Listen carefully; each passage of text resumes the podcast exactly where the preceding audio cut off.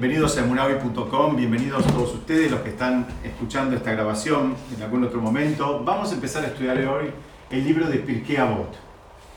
Vamos a hacer una breve introducción y hay cosas que vamos a ir agregando para que no sea una clase de, historia, pero para, para, entender un poquitito de qué se trata esto de Pirkei Avot. Hay una frase que trae el Talmud en el Tratado Baba que dice, aquel que quiera ser un Hasid, que cumpla las palabras de Pirkei Avot. Esa, es la frase que dice el Talmud. Entonces dice, bueno, mira, si, vos querés ser un Hasid, hace lo que dice este libro que vamos a empezar a estudiar hoy. Y explican que ustedes saben que el Talmud fue editado por Rabbi Yehuda Nassim, el Talmud es, voy a hacer una, breve, brevísima introducción. El Talmud históricamente era lo que se llama en hebreo la Torah P, era la Torah oral.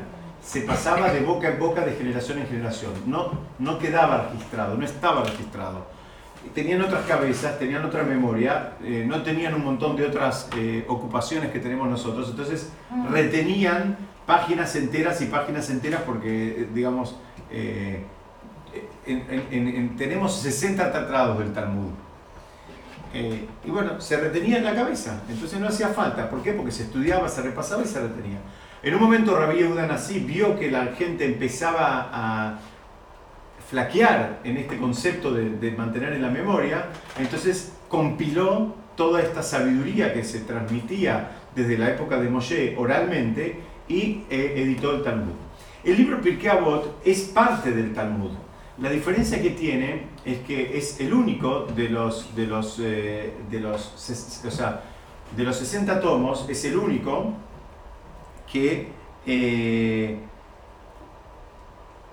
digamos que no tiene, no tiene lo, que se llama en hebreo la Gemara, no tiene la discusión, o sea que son todos como enunciados. Algunas inclusive las podemos, eh, podríamos definirlas como máximas, son como consejos inclusive pueden sonar pero no, no, es, no tiene la misma estructura que los demás tratados del Talmud, donde aparecen discusiones y aparece un contrapunto entre distintos eh, eh, sabios de aquella época. Esto se hizo, para dar un contexto histórico, para que se una idea, en el siglo II de la era común.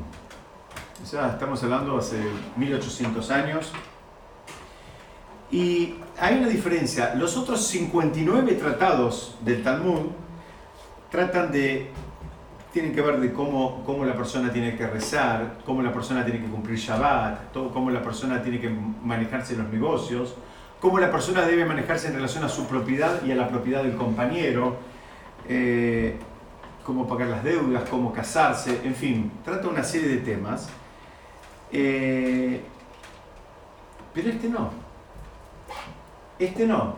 Dice, supuestamente quien, vive de acuerdo a las pautas que marcan los 59 tratados, digamos, no son primeros porque no, no, están en orden, pero los otros 59 tratados, dice, bueno, la persona se termina convirtiendo en un sadik porque ya aprendió cuál es la lógica, qué es lo que espera la Torah de la persona.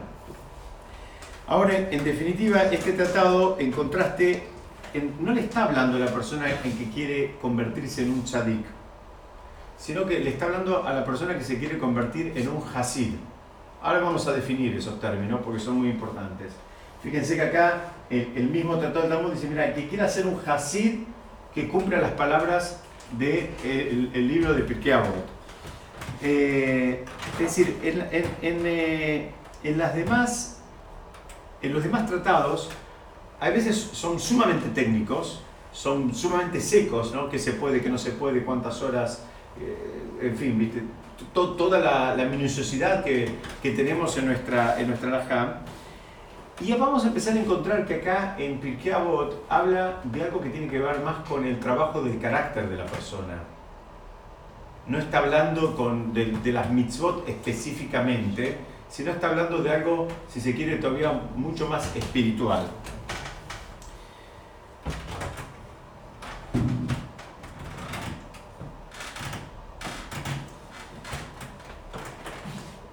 Dicen, en Pirkei no vamos a encontrar instrucciones relacionadas con honrar el prójimo o proteger la propiedad del, compañero. porque esto ya lo da por sentado. Esto, digamos, como, como que es parte de una construcción que se vino dando en todos los demás tratados del Talmud. En Pirkei no va a hablar de esto. Dice, entonces, ¿de qué va a hablar Pirkei? Dice, demanda a la persona que la propiedad y el honor del compañero sea tan preciado como el propio. Que es un trabajo totalmente distinto. Acá es que, sé qué es lo que tengo que cobrar o qué es lo que tengo que pagar. Acá estoy en un punto donde independientemente de que yo tenga que pagar o cobrar, me importe, me importe la propiedad de mi compañero. ¿Se entiende? Es, eh, no es lo mismo. En uno es cómo queda la ley, qué es lo que corresponde. En el otro es qué pasa conmigo con esa ley. ¿Qué, qué, deseo yo? ¿Qué quiero que pase?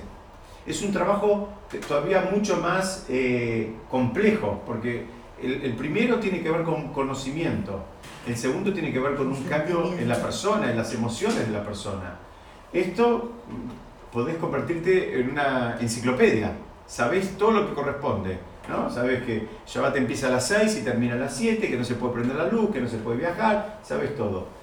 Este otro es como que te va a ayudar a cómo vivís el Shabbat, cómo, cómo, cómo, cómo te enfrentás con el Shabbat. Por, dije el Shabbat por dar, por dar un ejemplo.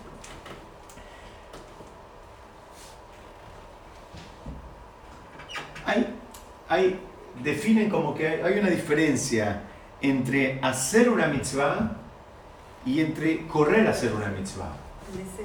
Exactamente. Si la persona desea hacer una mitzvah. El año pasado estábamos estudiando otro tema, pero me acuerdo ahora de un ejemplo que dimos. ustedes saben que acá no es tan habitual, pero en Estados Unidos es muy habitual, especialmente en los barrios judíos, y especialmente en los barrios judíos donde la gente vive en casas, que van muchas personas que juntan dinero para distintas causas, ya sea yeshivot, o para ayudar a novias, a, a pobres o a huérfanos, que van por las casas buscando dinero. Y entonces habíamos estudiado un ejemplo que decía, vos estás llegando a tu casa y vos ves que uno, en, hebreo se dicen shlujima, esos son los emisarios, ¿no? los que vienen a, juntar plata para cualquiera de las causas que les comenté. Si vos estás llegando a tu casa y vos ves que no, en tu casa no había nadie, e, este hombre tocó, tocó la puerta, no había nadie y vos ves que se está yendo. La pregunta es, ¿te pones contento? ¿O lo vas a buscar? ¿O lo vas a buscar? Esa es la pregunta. Tal vez decís, bueno, zafé, uno menos, uno menos, o, o, salís, o salís a buscar una mitzvah. ¿no? Es, es, una, es una actitud muy... Eh, que uno puede pensar que no le toca nunca, pero nos toca muchas más veces de, de las que uno se imagina. ¿no? Uno a veces le ofrece ayuda a un amigo o a alguien y el otro dice, no, mira, gracias, no necesito. Y bueno, de vuelta, ¿te, ¿te pones contento porque él no necesita, te pones contento. Muy bien, muy bien. Ahí está el tema. ¿Por qué me pongo contento? Tal vez puedo decir, me pongo contento, Baruch Hashem, el otro está mejor, no me necesita, que esa sería la situación ideal. Y la otra es, bueno, otra vez, a fe, me salió gratis, ofrecí y no me costó nada. Y esto cuando invitas a alguien que dice, bueno, lo invito igual sé que no va a venir. Ah, muy bien, ahí hay que tener cuidado con eso. ¿eh? ¿Sabés cómo se llama eso? Eso es malísimo. ¿Sabés cómo se llama eso? En hebreo, en hebreo hay una figura para eso se llama Genevat Dat. Quiere decir, la traducción que, semántica sería, es robar, el, es una forma de robar eso. Es, es, una forma de robar, es como robar el conocimiento. ¿Por qué? Porque vos cuando invitas a alguien, por él sabés que esa persona se va, no va a estar en Buenos Aires, se va de viaje. Entonces vos agarrás y decís, ay, me encantaría que vengas al casamiento de mi hija, qué sé yo, que es ah. eh, mañana o la, o la semana que viene. Él te dice, ay, mira, muchas gracias, pero me estoy tomando un avión mañana. Vos ya sabías que se iba de viaje. Entonces, ¿por qué Genevatad? Porque vos con lo que vos decís, por un lado, haces creer a la otra persona que vos la querés más de lo que la querés.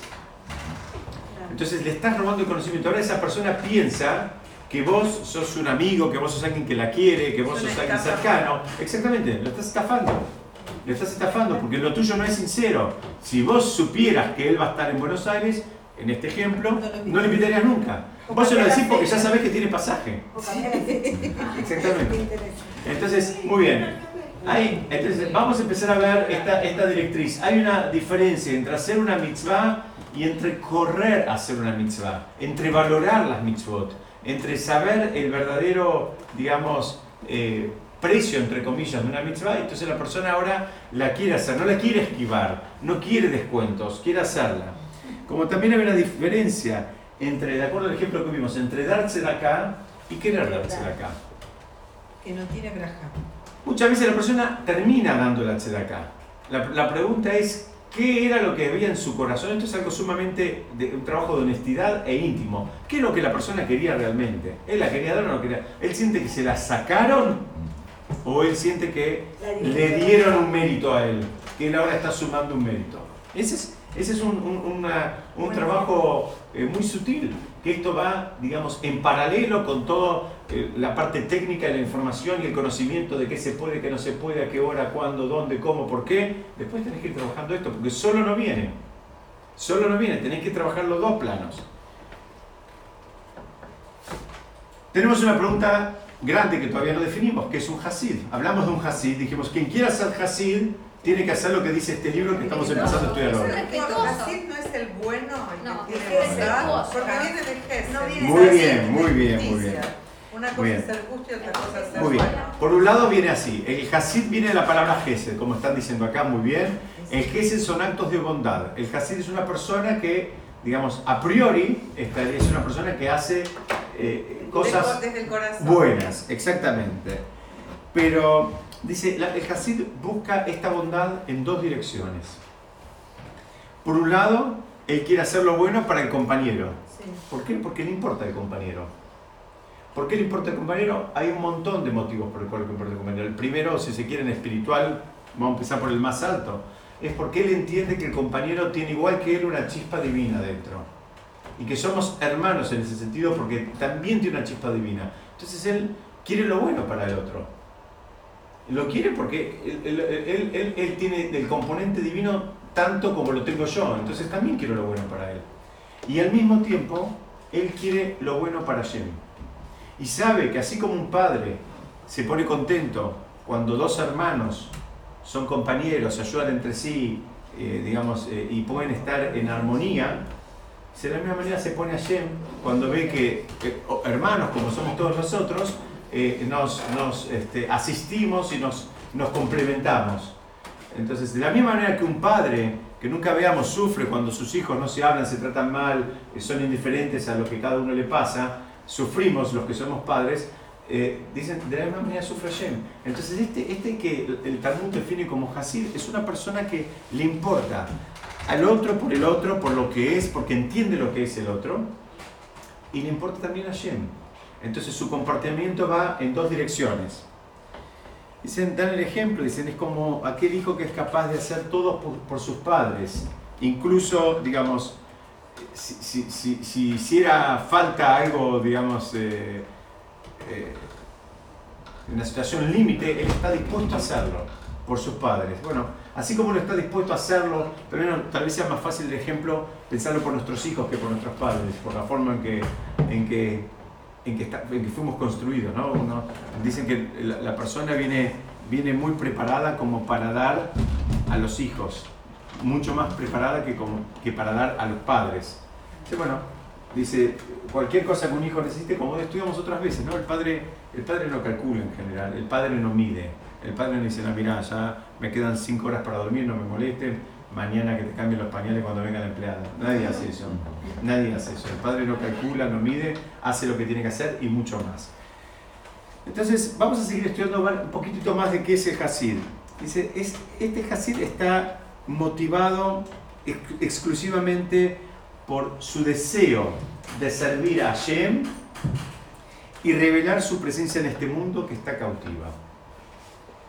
¿Qué significa? Esto te lo trae el Tania. El Tania es un, libro bastante místico que se estudia mucho en Jabad y la explicación de Hasid es, él a su vez, al, hacer los actos de bien, es como que va, va revelando la presencia divina en el mundo.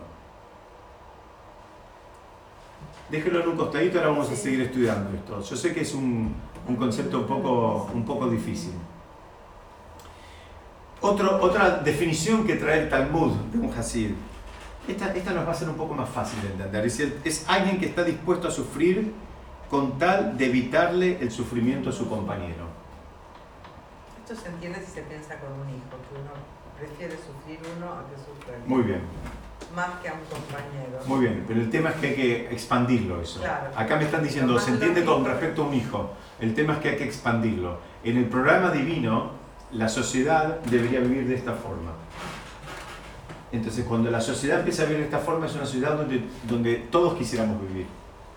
Cuando a, a las personas lo único que le importa es su núcleo familiar íntimo y el del lado, del costado y el de arriba y el de allá, no me importa, entonces ahí ya no es algo tan agradable para vivir. Pero no tendría que decir, perdón, digo, a sus semejantes, más que a su compañero. Bueno, es lo mismo, es lo mismo, es una, es una traducción, ¿no? Es, es, una traducción, pero se refiere a eso, se refiere a, al, prójimo, se refiere al prójimo, sí que uno dice que no hay que sacrificar su vida para salvar al otro porque tu vida vale tanto como la del otro, ¿verdad? No es que la vida del otro vale más que la tuya. Y en este caso, tu sufrimiento es menos importante de cuidar que el sufrimiento Excelente pregunta. Excelente pregunta la que me acabas de decir. Sí, en realidad es así.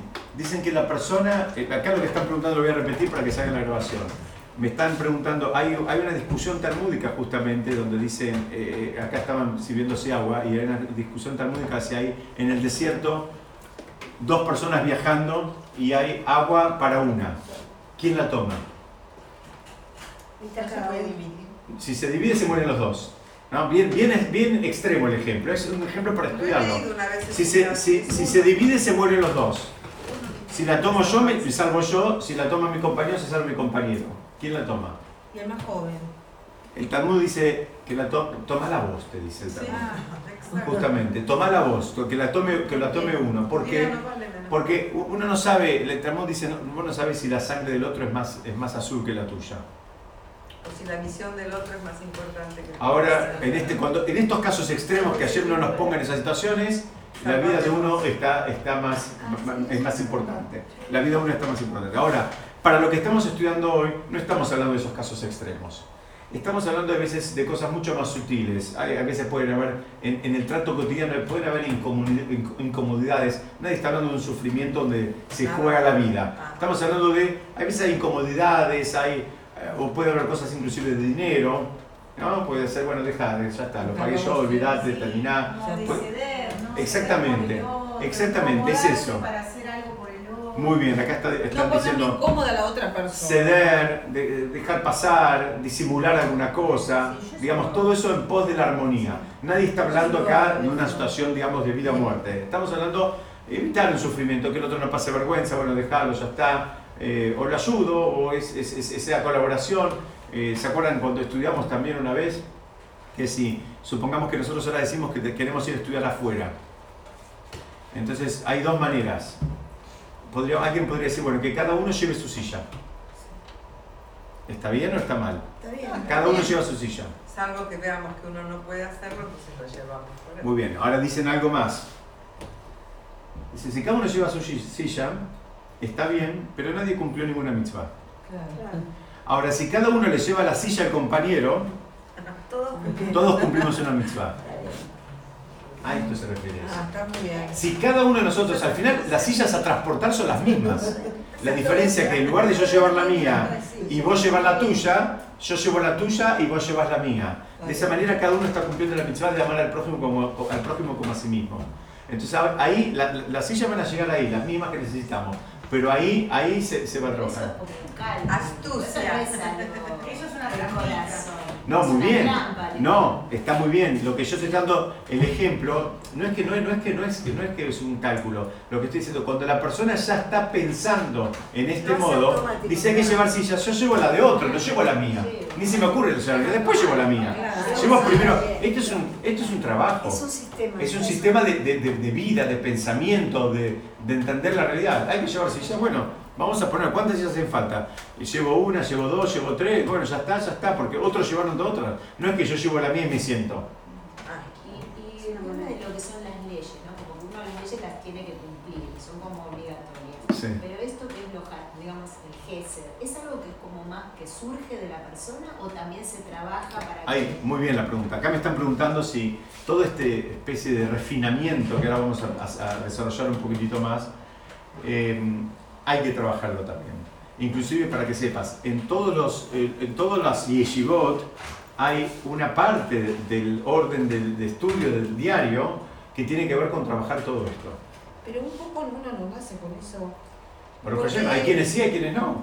Mirá, que de eh, a veces hay que, hay que cuidarse. Cuanto más de, de elite se va volviendo el estudiante, a veces va perdiendo más esto. Entonces viene un compañero a hacer una pregunta y él dice, no, pará, no tengo tiempo, yo quiero terminar este capítulo, que tendrá otro, déjame. Entonces al final se terminó convirtiendo en una enciclopedia que camina, pero que es una persona cruel, por decir algo. Entonces, absolutamente, fría también. Entonces, por eso fíjense que todas las yeshivot depende, algunas tienen una hora por día, otros tienen media hora por día, otros tienen una hora y media por día. Estoy hablando de yeshivot donde se dedican a estudiar todo el día, pero tienen un espacio fijo importante a estudiar todos los libros que tienen que ver con, con todo esto. Con, en hebreo se llama también el musar, tiene que ver eh, con el estudio de, de- de- y, el, y el refinamiento de las cualidades de la persona, independientemente del estudio académico y de las cuestiones técnicas que acabamos de, mencionar. Estas son otras cosas que hay que trabajarlo. Hay personas que también naturalmente son más, entre comillas, humanas. Hay otras que necesitan trabajarlo más. Fueron educadas desde chiquititos. Como sea, puede ser natural, puede ser como la educación que recibieron, puede ser la familia, puede ser las experiencias que tocaron en la vida, no importa, lo que sea. Pero hay quienes lo tienen más naturalmente, hay quienes lo tienen que trabajar. En definitiva, lo necesitamos todos. Entonces, este libro que vamos a empezar a estudiar, en realidad es un libro que algunos lo definen como un manual, ¿no? como para convertirse en un Hasid. Por eso el Talmud dice, si querés ser un Hasid, haz lo que dice este libro. Es decir, este, este manual, ¿no? un manual de instrucciones que todos quisiéramos en, en muchas otras cosas tener un manual de instrucciones, porque Sí. la, la vida no viene con manual de instrucciones, ¿no? Eh, pero dice que no le habla solo a, a aquel que aspira a ser un Hasid, a, a esta persona, porque ese, ese es otro punto. Alguien puede pensar, bueno, todo esto es para aquel que quiere ir allá arriba. Y la idea no es algo tan, tan este, Como que sirve para, inalcanzable. para, la, para la vida de acá. Exactamente, exactamente. Sino que inclusive habla de aquellas personas que están, digamos, en su lucha espiritual o, o, digamos, que todavía no, no es que llegaron a, a- a- a ser, digamos, eh, expertos en los otros 59 tratados del Talmud. Mucho menos que eso. Por ejemplo, trae una de las máximas que trae el, el- el- el libro Pirkei dice, considera la ganancia de una transgresión frente a la pérdida, frente a la pérdida que te ocasiona esa transgresión. ¿Qué está hablando? Entonces está hablando de personas que todavía están dudando. ¿Hago, hago la, la- cosa o no la hago? O sea, eh, no, no está hablando de tzadikim, está le, habla a un público genérico. No, no, no pensemos que solamente a personas que, que ya llegaron hasta eh, lugares bien elevados. Y hay una costumbre que de Shamaim se dio que nosotros calzamos perfecto en esa costumbre. Hay una cos- costumbre que este libro se estudia todos los años, depende de las comunidades, por lo menos entre Pesach y Shavuot, o en muchas otras se estudia entre Pesach y Rosh Hashanah. Se estudia, digamos, durante esos meses, que son los meses de verano del hemisferio norte. ¿Por qué en el verano? Porque, bueno, les decía antes que esto, es como un tutorial de cómo llegar a ser un Hasid, ¿no? Este, este, este, este libro. Pero ¿por qué? ¿Qué pasa en los meses de verano? Los meses de verano son meses donde la persona eh, habitualmente está más abocada a la búsqueda del placer. Y la búsqueda del placer eh, nos, nos, nos pone con, con el eje en nosotros mismos y a veces ahí es como que eh, nos olvidamos del otro. Entonces es todo un trabajo, son los meses de verano, hay un poquito más de liviandad, eh, estoy hablando de vuelta en el hemisferio norte, la gente está buscando un poquito más el placer, todo el mundo está más, más, más relajado y te vienen los sabios y te dicen, mira, ahora tenés que estudiar estos libros, ahora tenés que estudiar estos libros. Entonces nosotros acá en este templo tenemos la costumbre de estudiarlo todos los sábados a la tarde en lo que es el espacio que es Seudah Shilshit. Se- habitualmente se lee y se comenta alguna, alguna de las Mishnayot. ¿Ok? ¿Hasta acá vamos bien? Pero que es un libro muy grande. No, son seis capítulos. Ah, pues Y eso se puede. Eso se lee. Sí, está acá en este mismo, está, lo pueden conseguir, hay muchas ediciones en castellano, súper aconsejo que lo tengan en su casa porque es un libro bárbaro. O Eh, sea, lo vamos a estudiar. lo vamos a estudiar. Lo vamos a Sí, estudiar, sí, sí, sí. Podríamos tener. Este Sí. año, Diego, vamos a estudiar esto. Sí, vamos a seguir estudiando esto. Es muy lindo el material. Sí, nos va a llevar bastante tiempo porque, porque por lo menos como estoy empezando voy bastante despacio. Es un tratado del Talmud. Es parte del Talmud, sí. Por eso, por eso, vamos ahora a estudiar este libro eh, y vamos a ir tratando de ver cada una de las Mishnayot. Después, Diego, te quiero contar que en el set de Pesach hice muchas acotaciones. Creo que sí. Entonces, este libro nos debería ayudar. Este es el antijacín. Exactamente. Este, este, este, la persona. ¿Por qué? Porque la persona, ¿qué pasa cuando la persona se enoja? ¿Por qué la persona se enoja? Parece un animal. Sí, este Porque es, se, bien. cuando Este se es, enoja y grita porque está lejos del otro, del corazón con corazón. Pero básicamente la persona se enoja porque el otro no hizo lo que yo quiero. Hay un problema espiritual ahí. ¿Cuál es el problema espiritual que hay ahí? Yo soy tan importante que cómo puede ser que vos no hagas lo que yo te estoy pidiendo. O lo que vos sabés que yo quiero. O ni siquiera que vos sabés, porque muchas veces la persona se enoja y nunca comunicó que es lo que quiero. Muy bien. Entonces, eh, este es un libro que debería ayudarnos a refinarnos, pero en el, en el buen sentido, no, no, no, no refinado así como este, como este perrito que, que se refinó y le hacen ahí la, la, la, la- la- le hacen el coiffeur. No nos referimos a esto, sino eh,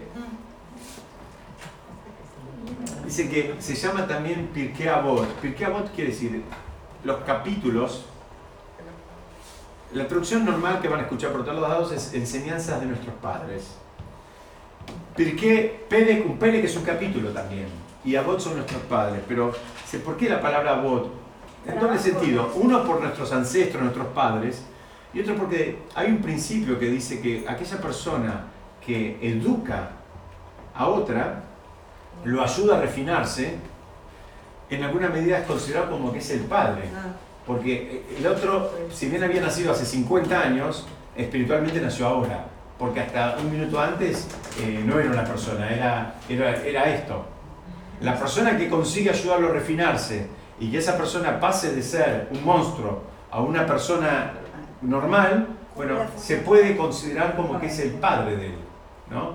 Esto aplica a, a todo lo que estamos estudiando ahora, como también aplica a la otra parte del Talmud, que no, que, que, digamos, que no estamos estudiando, pero todas las leyes y todo, o sea, una persona que, por ejemplo, le enseña a otro cómo comer kasher, o cómo cumplir Shabbat, o cómo ponerse los tefilín, o cómo prender las velas, no sé, cualquier otra mitzvah, pero lo, lo, lo, lo, va, va encaminando, dice, esa persona se considera como que es el padre de él. Sí, digo, pero es peligroso eso, porque te puede dar creértela, Ah, muy bien, muy bien. de creer que vos, Muy bien. vos sos un medio para. Muy bien, muy bien. Acá están diciendo que hay, hay, hay un riesgo ahí. Es verdad, el riesgo existe, por eso, por eso es un trabajo permanente.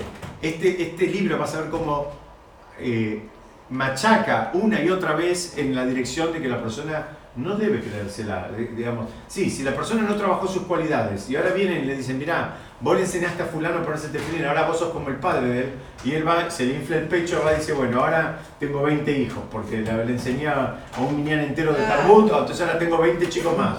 Bueno, no ese es el espíritu, pero el espíritu es que la persona se considera, entonces este libro que habla del refinamiento de la persona, también eh, en el mismo título invoca la palabra padre, porque tiene que ver con, es una manera también de, de- de nacer y de crecer eh, a, a medida que la persona se refina. Eh, y hay otros que dicen que es un libro que también se llama Pirkei Avot, serían, la traducción literal, insisto, serían como los capítulos de los padres, porque dicen que es un libro que todo padre debería estudiar para saber cómo guiar a sus hijos. Primero para saber cómo guiar su propia vida, después para saber cómo guiar la vida de sus hijos y, y poder ayudarlos y causarlos y transmitirle los valores eh, realmente importantes y transmitirle el concepto de los logros y, y- y- aplaudirle los logros que son logros verdaderos y no los logros que valora la sociedad pero que no tienen nada que ver con nuestro, con- nuestro legado. Entonces, Vamos a ver la, la primera, la- el primer enunciado. eh, los que me están siguiendo dando el libro, estamos en la página 330, donde dice capítulo, capítulo 1, Si quieren, no hace falta que se esfuercen porque yo lo copié acá. Dice en, hebreo, dice. Dice Col Israel y Israel, La traducción sería: Todo Israel tiene parte en el mundo por venir, pues fue dicho: Tu pueblo son todos tzadikim. Bueno, vamos a terminar de leerla. Ellos heredarán para siempre, eh, para siempre la tierra, son la rama de mi plantaje, la obra de mis manos, para enorgullecerse. Alguien podría pensar que este es un texto que aplica, como ya dijimos antes, solamente para aquellas personas que, digamos, tienen aspiraciones ciertas a, ser Hasidim y que no, no, aplica para las personas eh, comunes, que el resto de las personas, digamos, quedaron afuera. Entonces, justamente ustedes fíjense que empieza diciendo Col Israel. Todo Israel tiene parte del mundo por venir. Entonces, acá ya despeja esa duda. Dice, si alguien pensaba que solamente algunos pocos tenían, eh, digamos, asegurado el, mundo venidero, dice, bueno, viene y te dice, Col Israel, todo, todo el pueblo de Israel. Es interesante, fíjense que hay una palabra acá, perdón.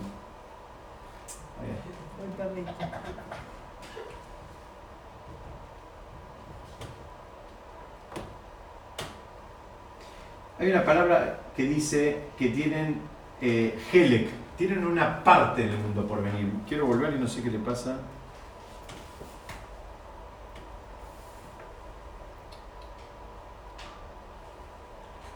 Ahí está. La palabra que usa es Helek y acá también usa parte. Muchos dicen, ¿por qué dice parte?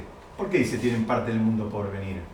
Podría decir, primero hay un problema gramatical, porque acá de, de acá debería decir Col Israel y Eshlaem Halakim. Está hablando en plural y acá habla en singular.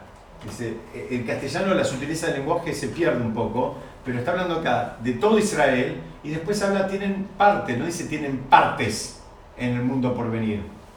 ¿Mm? Y por otro lado, ¿por qué dice parte? ¿No?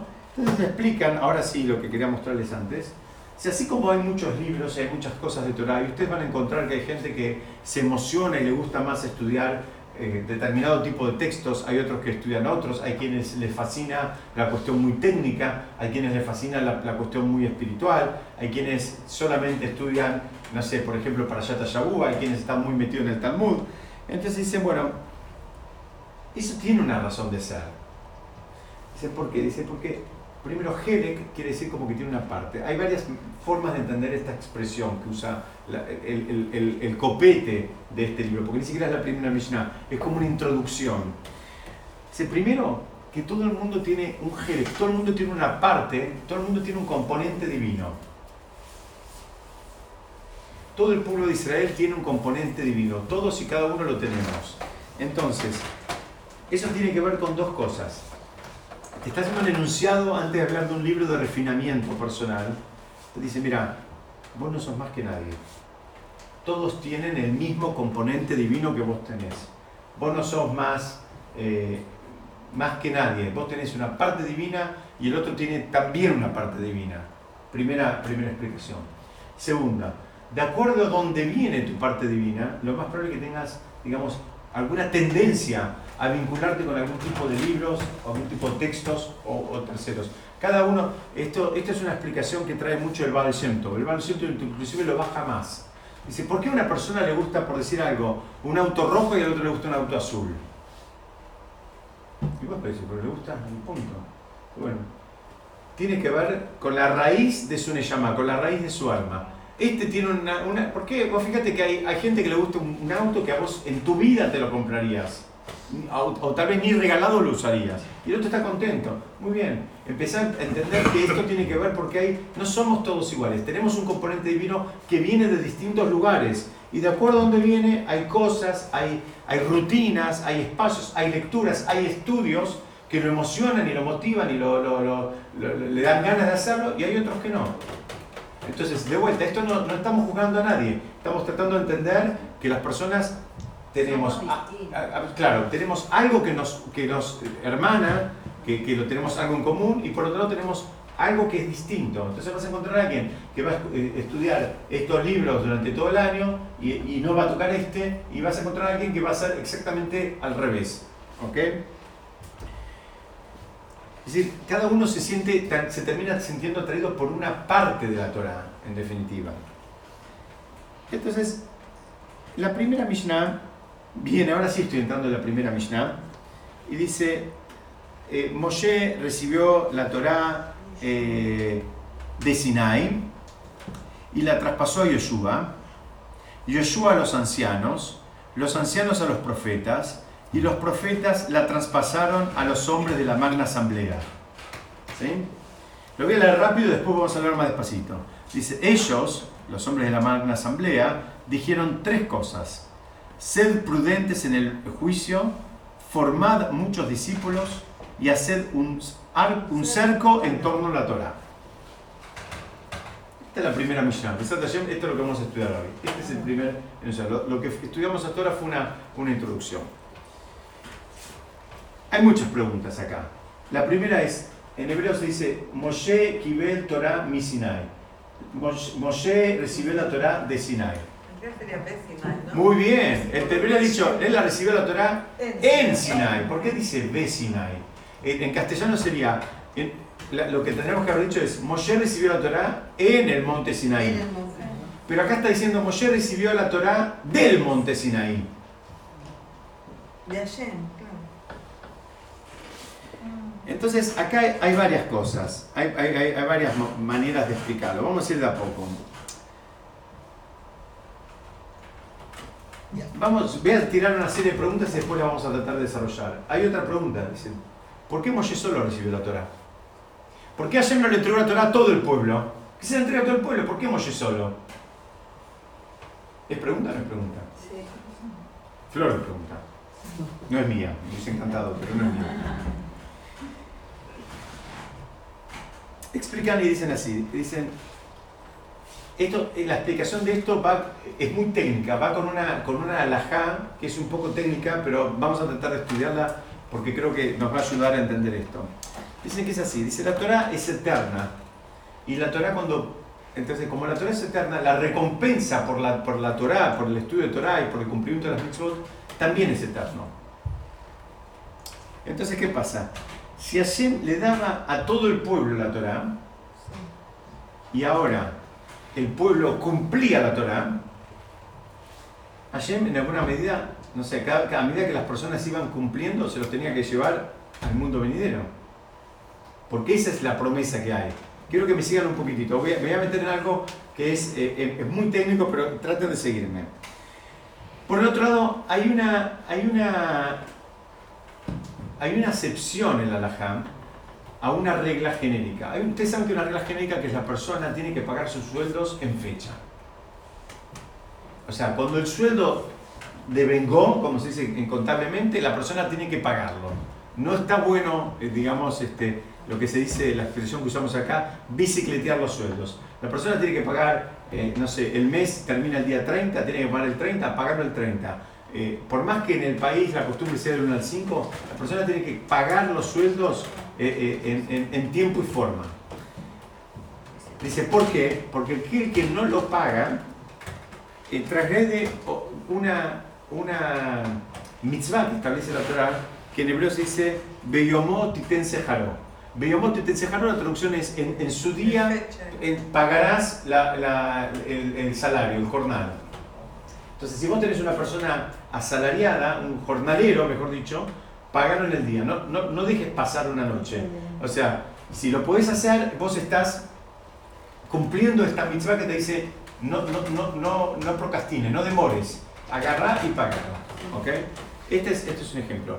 Ahora, hay una figura que, síganme, no quiero que piensen que es una trampita, pero hay una figura que existe, es que si la persona contrata a otro por medio de un emisario, de un sheliach, por ejemplo, yo tengo que arreglar el patio, entonces le pido a un arquitecto que él contrate a los empleados. Todas estas leyes son básicamente entre Yudim. ¿eh? Es muy importante eso. Eh, dice, pero yo por ejemplo le pido a un, a un arquitecto que contrate a, a, eh, a los obreros.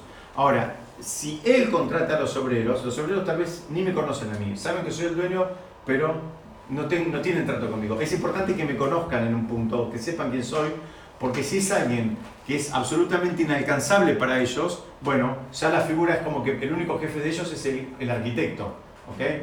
Si por ejemplo a ellos los contrata Coca-Cola y nadie sabe quién es el que maneja Coca-Cola, el arquitecto que lo contrató, para ellos es el jefe, no es que van a ir a buscar al Mr. Coca-Cola en algún lugar en Atlanta, no lo van a ir a buscar, porque no tienen manera de acceder a él. Entonces, vamos de vuelta.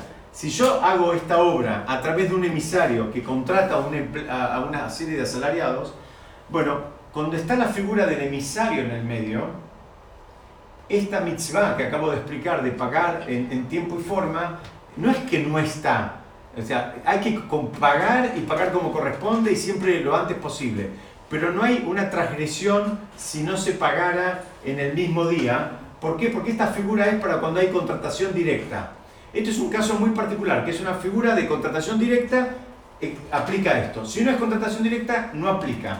Pero al emisario no le tenés que pagar en tiempo y forma para muy que bien, pueda pagar. Muy bien, muy bien. Siempre hay que pagar en tiempo y forma. La, única diferencia que hay es que si por algún motivo no le pudiste pagar al emisario en tiempo y forma, no, no pasaste por una transgresión. Pero siempre tenés que pagar en tiempo y forma. Nada más que por eso es una cuestión muy técnica. Hoy cuando estaba, estaba estudiando esto, em, eh, tuve serias discusiones con mi señora, que es abogada, y entonces iba a venir, la verdad que tuve que llamar en, dos oportunidades a un compañero que es especialista en esto, porque claro, era un momento como que no cerraba. Y era esta la pregunta, era esta la pregunta. En tiempo y forma tenés que pagar siempre. La única diferencia es una cuestión técnica. Si vos transgrediste o no transgrediste una mitzvah que, que hay de, no demorar el, salario, pero para cuando es, cuando es contratación directa. Sí, Dorita.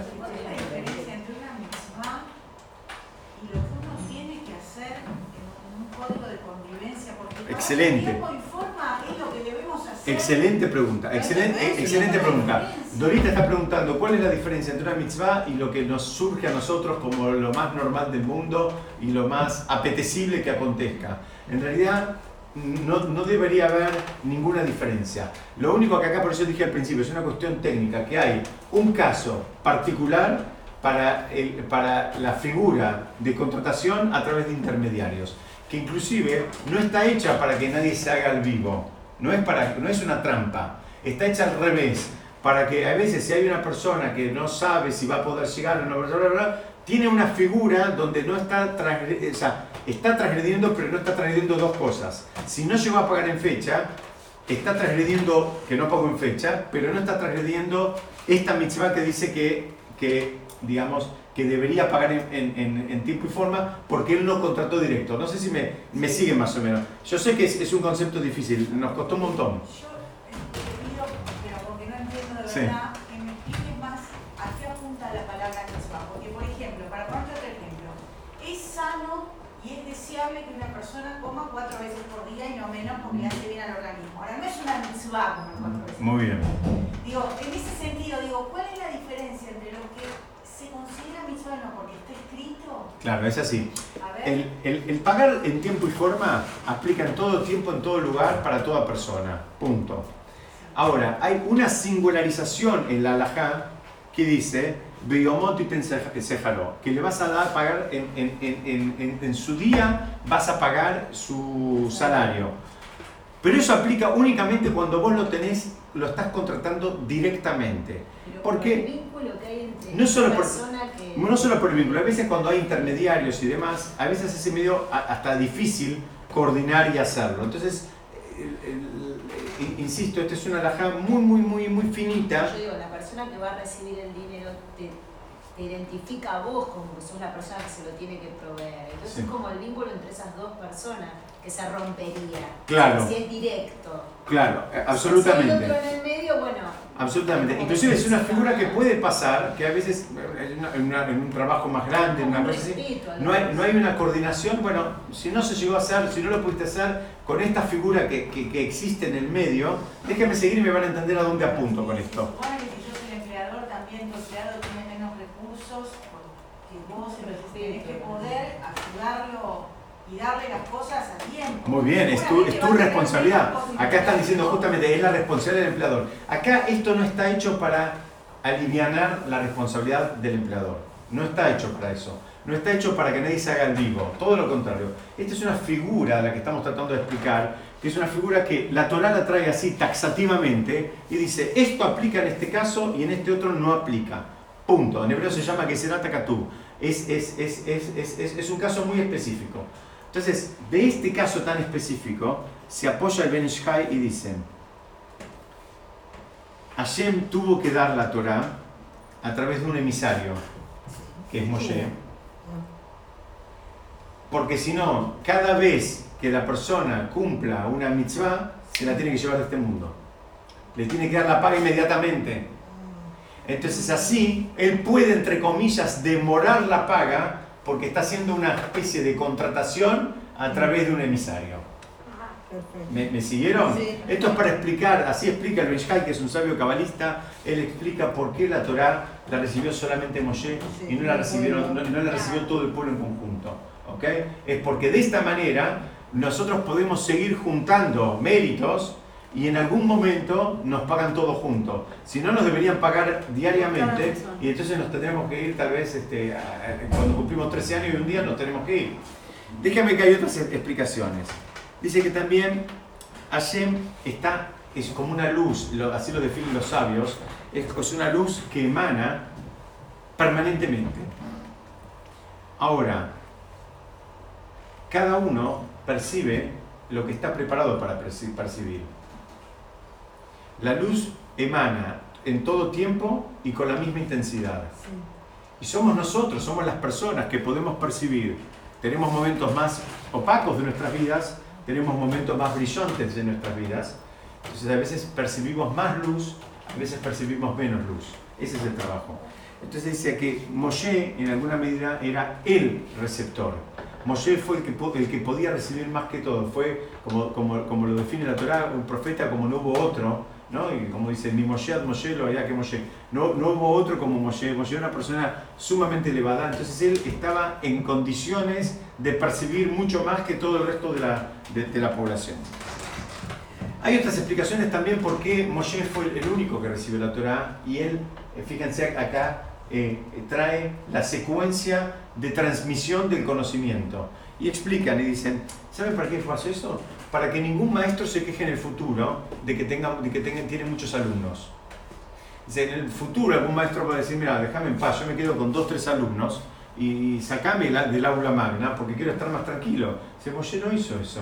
Moshe y fue pasando de este a este, del otro al otro, fue una transmisión que se ocuparon en, más de una etapa, inclusive en otra oportunidad vamos a ver cómo era este esquema, porque eh, eh, eh, en muchos casos estaban eh, presentes, por ejemplo Moshe estaba presente cuando le pasaba a Yoshua y cuando Yoshua lo seguía pasando y el otro lo pasaba, no es que se desentendía, sino que había como una, una especie de supervisión. Entonces, vivía Moshe? Mientras vivía Moshe, sí, mientras estuvo, mientras estuvo en vida. Sí. Eh, hay cosas que ya superaron la vida de Moshe y bueno, se perdió. Eh, y hay una, una sutileza más también también es una cuestión técnica, porque no se olviden que esto es parte del Talmud, tiene, tiene su tecnicismo también, donde dicen que, bueno, en este mundo ustedes saben que por las mitzvot que hacemos, no tenemos recompensa. Si la persona hace mitzvot, tiene recompensa, pero no la va a cobrar en este mundo, la va a cobrar si Dios quiere en el mundo venidero eh, después de 120 años. Pero sobre a cosas que uno esas vallas que habla por acá, este cerco que habla después, esas cosas que uno, eh, que los sabios a veces establecieron como una capita más, como para cuidarnos de que no tropecemos, dice, sobre esas cosas sí tenemos recompensa.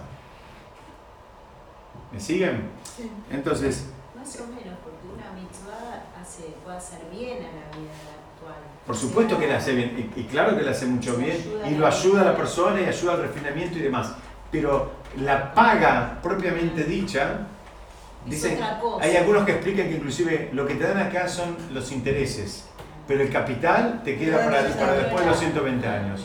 Acá te dan los intereses nada más. El capital te queda intacto. No te lo tocan el capital. Es decir, y esto, eso también tiene que ver eh, con, con, la forma en que se entregó la Torah. Denme tres minutos más y los dejo, ¿sí?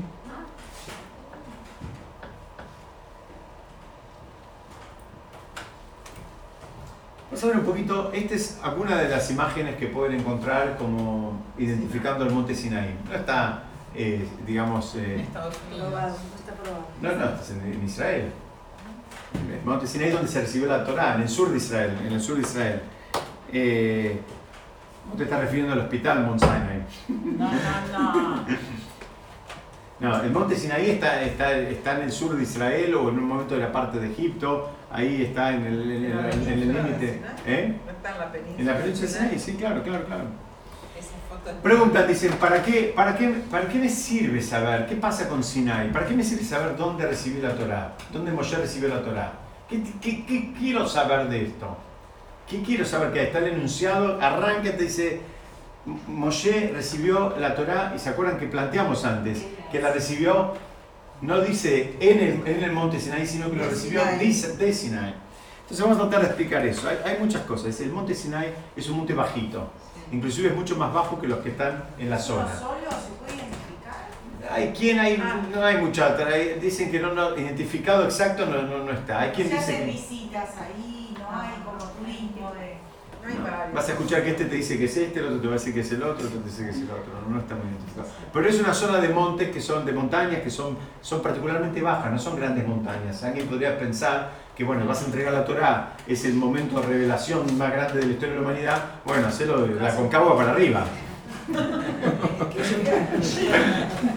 se llama el Himalaya, no sé dónde, no, no, no, no lo haga. Y, no, fíjate, ¿qué es lo que la Torah, qué es lo que la Torah nos está queriendo enseñar? ¿Dónde, ¿Dónde se recibe la Torah? En una montaña bajita. Muy bien. Cerca de la tierra, un, un monte bajo en, en, un contexto de otras montañas más altas, denota humildad. Dice, el, el, Sinai, el concepto de Sinai tiene que ver con la humildad. Porque que, era vago para subir.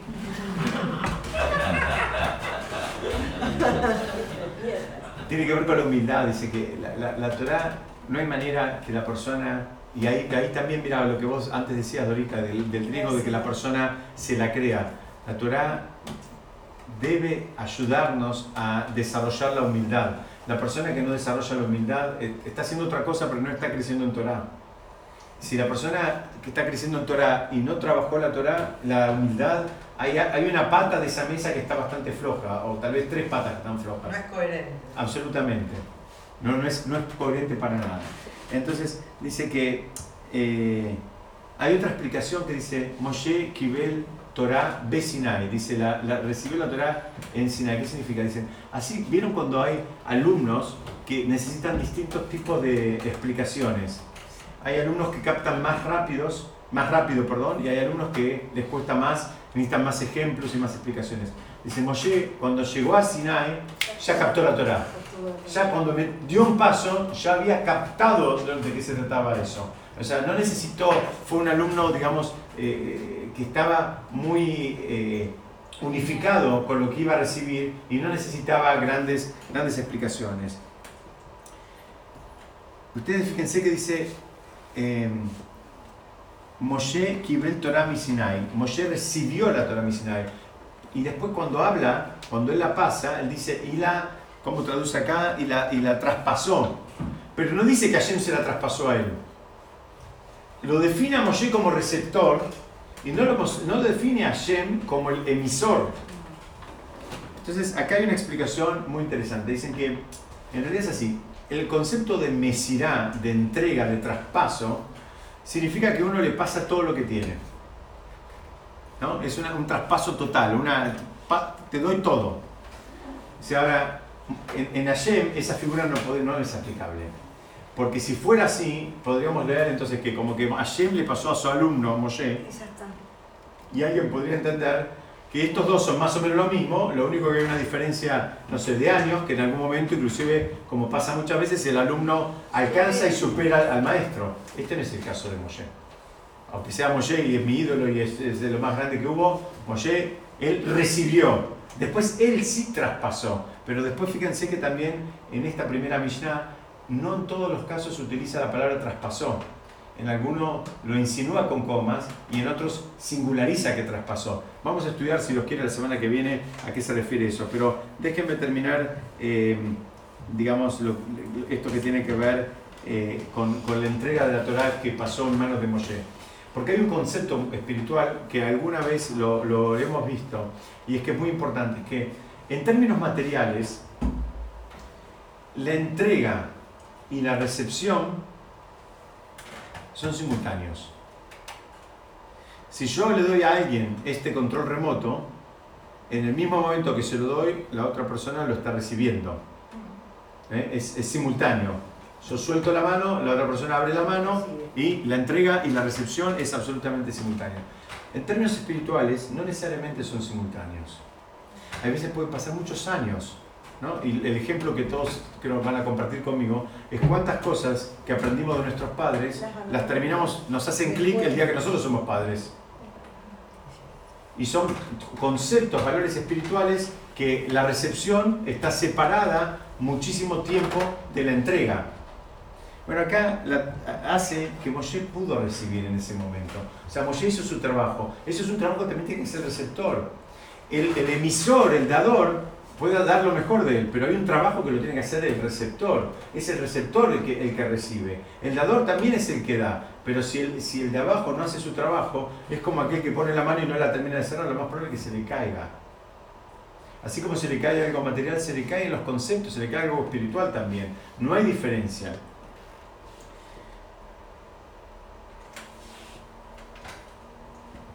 Hay una última pregunta con esto y enseguida, enseguida vamos a cerrar por el día de hoy.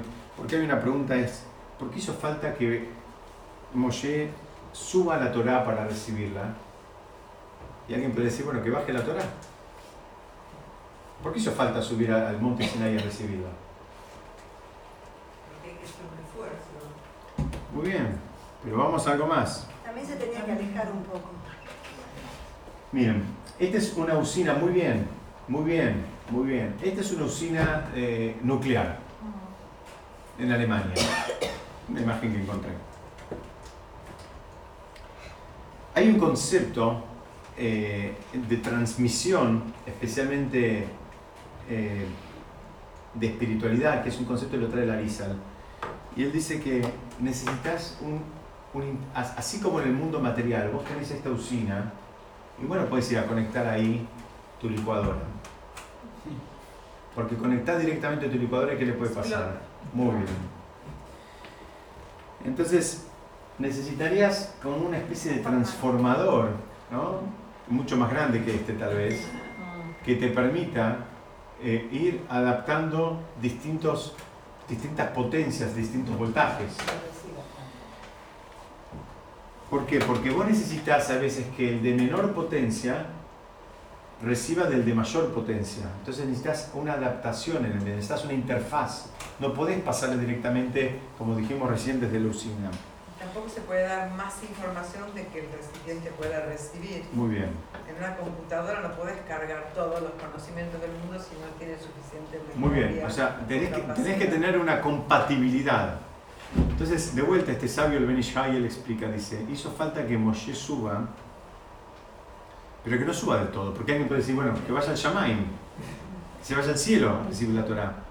Dice, no, hacía falta que él, él, Moshe hizo el trabajo como de un transformador, de un intermediario. Si Moshe estaba preparado y estaba refinado, inclusive 40 días y 40 noches no comió, no tomó y era como un malaj. Entonces Moshe podía haber subido, pero si subía, no servía como para transmitir acá abajo. Necesitábamos que Moshe por un lado suba, pero no tanto distancia adecuada. Exactamente. Por eso la, la, montaña que se elige no es una montaña muy elevada. Y por eso Moshe, entonces la, la Torah es como que baja hasta un punto, Moshe sube hasta un punto intermedio, ahí se recibe la Torah y Moshe después la puede, la puede, eh, eh, la puede, la puede eh, seguir trasladando, la puede pasar al pueblo. ¿Por qué? Porque si Moshe se elevaba demasiado, iba a ser el equivalente a la usina esa. No iba a tener ni siquiera un lenguaje común con, las personas para transmitírselo. Y si la Torah bajaba demasiado, Acá abajo no teníamos tampoco que conectar ahí adentro. Nuestras planchas no aguantaban esa potencia. Entonces, terminamos solamente con esta idea que tiene que ver con esto. Es que, miren, acá que tenemos una vaca y un ternarito.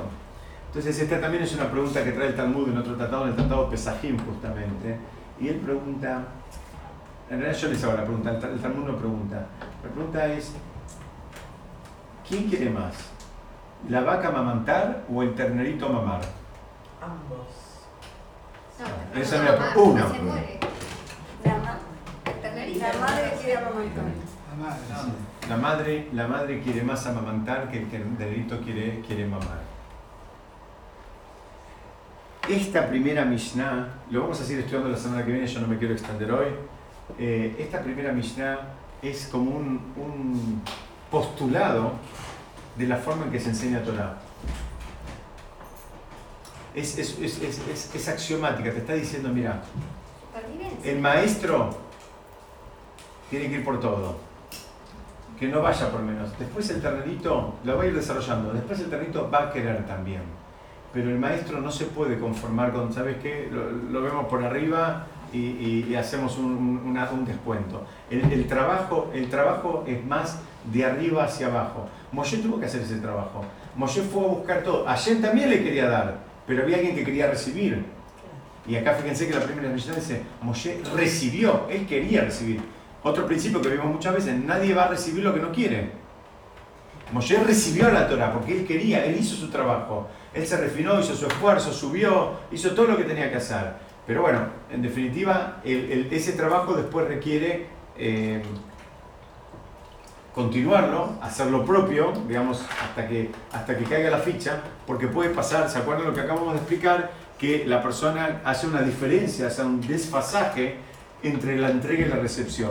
Para que la recepción sea absolutamente pura en relación a la entrega, es un trabajo del receptor que tiene que hacerlo. Porque si no, después lo empieza, entend- entendió lo que quiso, se acuerda lo que él le parece, eh, lo- lo- hi- hizo un- una ensalada de fruta. ¿ok? Entonces, si les parece, hoy vamos a dejar acá. Besat Hashem, la semana que viene retomamos un poquitito esto y vamos a seguir.